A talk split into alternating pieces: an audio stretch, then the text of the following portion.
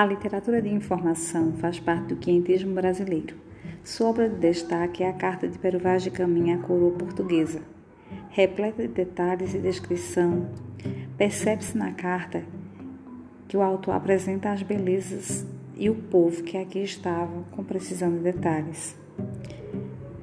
Um exemplo, um fragmento desta carta Há feio deles e serem pardos, quase avermelhados, de rostos regulares e narizes bem feitos.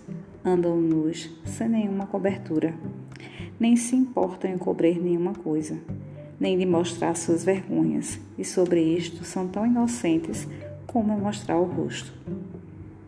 Então, percebe-se com este fragmento que de Caminha ele conseguiu captar com o seu olhar crítico e analítico as belezas eh, naturais do Brasil, mas principalmente como era o povo que aqui vivia.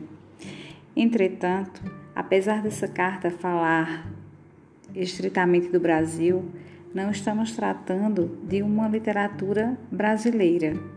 Ela não é genuinamente brasileira, embora seja produzida em solo brasileiro, é uma literatura ainda portuguesa, porque nós temos um português escrevendo, falando, narrando, descrevendo como são as coisas aqui no nosso país.